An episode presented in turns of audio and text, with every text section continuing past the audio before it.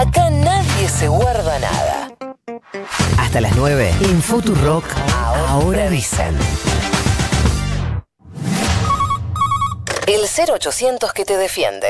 Derechos del consumidor por Paloma Boxer en Ahora dicen.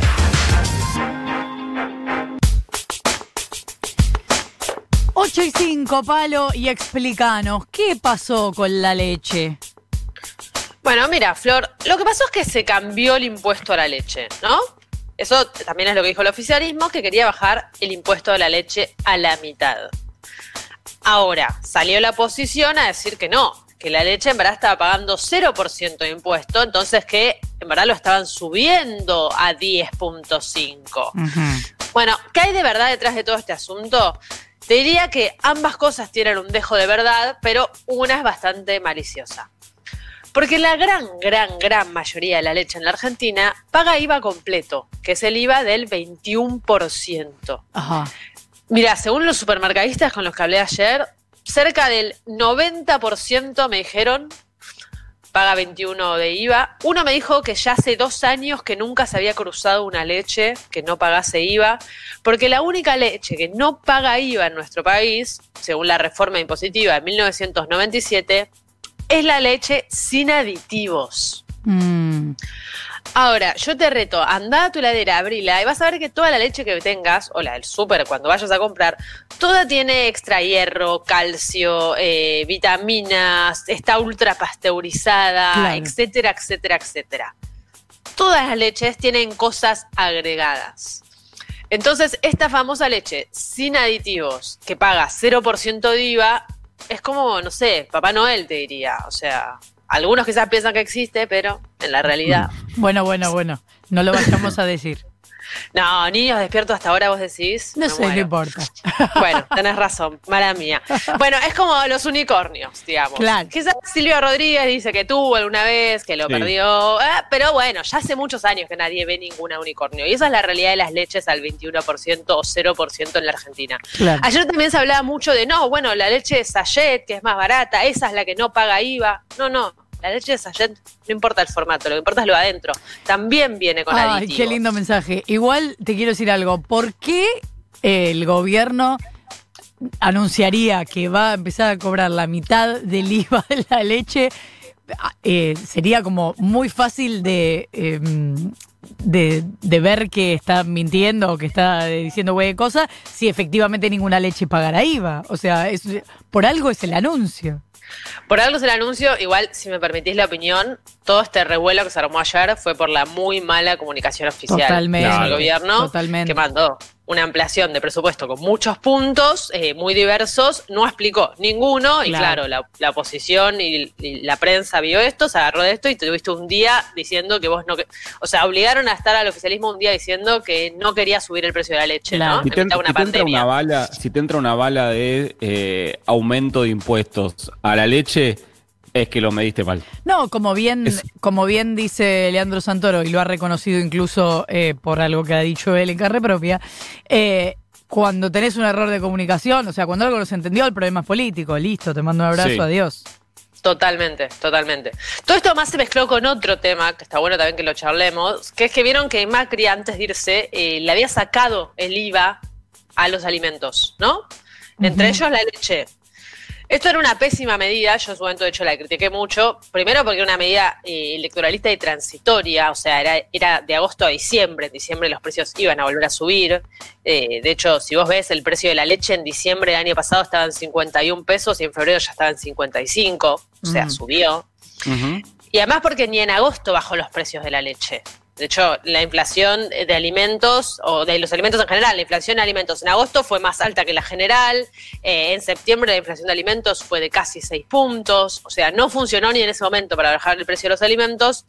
Lo que sí, es- te dejó un regalito lindo al gobierno de Alberto Fernández, porque en su momento también estuvo muy mal implementada e hizo, a ver, síganme en este razonamiento, Mm.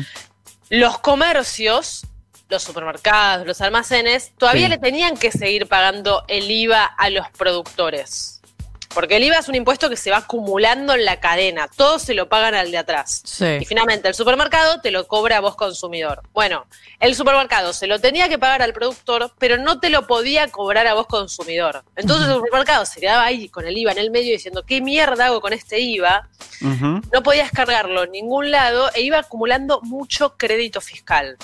Como ese crédito fiscal no le servía para nada, lo terminaba trasladando al precio. Por eso era tan mala esta medida, porque no estaba bien pensada, porque estaba mal implementada, porque igual te lo estaban cobrando el IVA. ¿Qué pasó? Ahora en diciembre, cuando asumió el nuevo gobierno y vencía el pago de no IVA, el nuevo gobierno arregló con los supermercados para decirle, bueno, che, yo entiendo que te está pasando esto, pero para que no me aumentes el precio, ahora que volvió el IVA, te voy a empezar a pasar compensaciones, te voy a pasar subsidio, ¿no? Mm. Entonces Sí. el gobierno acordó con los supermercadistas pasarle subsidio por todas las leches vendidas durante el primer semestre de 2020. Todavía no se pagó esto, no se terminó de pagar. Hay un periodista, Matías Longoni, que calculó que esto era más o menos 3.700 millones de pesos. Y esto también es lo que se está buscando ahorrar el gobierno. Entonces, no es que el gobierno ahora va a subir el impuesto a la leche y va a ganar más plata a costa de los pobres que necesitan tomar leche. No, al revés, va a bajar el impuesto a la leche a la mitad. Para ¿Qué te tener un gasto menos. Claro, te permite ahorrar en estas compensaciones que le estaba pasando, te permite equiparar el precio de la leche con otros bienes esenciales, como por ejemplo pan, harina, papa, carne, que son productos básicos que tienen IVA reducido a la mitad. Y además también dicen ellos, esto les permite ordenar la cadena de producción y hacer que los controles sean más fáciles. ¿Sabes a qué me hace acordar? A lo que pasa con el transporte público, con los colectivos sobre todo, cuando el gobierno estaba poniendo muchísima plata en subsidios y después empezó a ver cómo hacer para eh, subsidiar directamente al pasajero y no a las empresas de colectivo que al final vivían de subsidios. Pero digo, termina siendo al final una negociación entre empresa y gobierno por no encontrar la manera de ayudar al que compra. Ahora, chicas, les aporto un, dato que, mm, recién ahí decía Palo, que fue una decisión electoralista. ¿A qué punto fue electoralista que Macri pierde las pasos? Recordemos por casi 20 puntos el domingo 11 de agosto y anuncia la eliminación del IVA a principales productos alimenticios el 15 de agosto. O sea, perdió las elecciones un domingo. El lunes recuerda esa conferencia de prensa en la que salió básicamente muy enojado a decir todos ustedes votaron mal. Sí, Después y la culpa porque suba el dólar. recalcula un poco y el jueves hace este anuncio por seis meses, por eso se venció en enero esto. Es exactamente sí, ese es el cronograma. Yo igual te digo, aprovechemos esta volteada que se bajó el precio del IVA y discutamos el IVA en general. ¿no? Claro. O sea, el IVA es un impuesto que apareció en enero del 75, eh, originalmente era del 13%, solamente era del 21% para los productos de lujo y la canasta básica estaba exenta. O sea, la- los alimentos básicos no pagaban ningún tipo de IVA.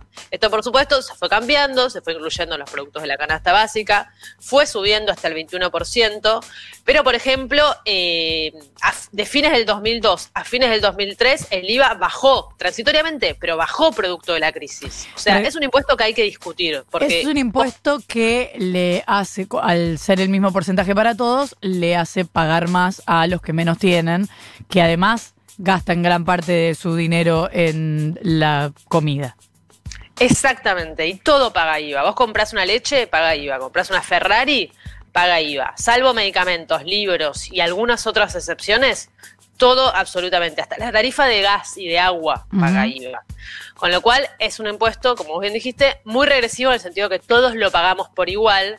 Y de hecho, es el principal impuesto para el Estado. Claro. O sea, el Estado necesita esa plata y el IVA eh, significa casi el 30% de la recaudación impositiva del Estado argentino. Es mucha plata, no te digo que esa plata hay que borrarla de un día para otro, pues sabemos que la necesitamos, pero bueno, aprovechemos, le bajamos el IVA a la leche, estamos discutiendo el impuesto a la riqueza, bueno, quizás ahí tenés un buen cambiazo, ¿no? Cobrarle más impuestos a los más ricos y reducir un poco los impuestos al consumo que pagamos todos. Bueno, no viste es mala, que, te la eh, tiro. Ese es un proyecto invisible que en algún momento quien te dice, ¿Y quién te dice? Ahora dicen que una vez que termine la negociación de la deuda lo meten. Yo qué sé, estamos hace dos meses y medio dando vueltas con este impuesto a los más ricos, que además hay muchos países del mundo que sí lo están aprobando. me gusta Palo eh, apurando al gobierno, escribe Floren y dice, amo a Palo, perdón, pero espero a escucharla, es mi preferida. Y Ah, nosotros también. Chuchi. Ay. Nosotros también Amor, sí. amamos a Palo, así que Palo, gracias por estar ahí y nos reencontramos. Nos vemos la semana que viene, chiques. Chau, que Palo. buen fin de semana, 8 y cuarto de la mañana. Amanece. Y hay mucho para contar. Ahora dicen Florencia Halfon, Nicolás Fiorentino, Futurock.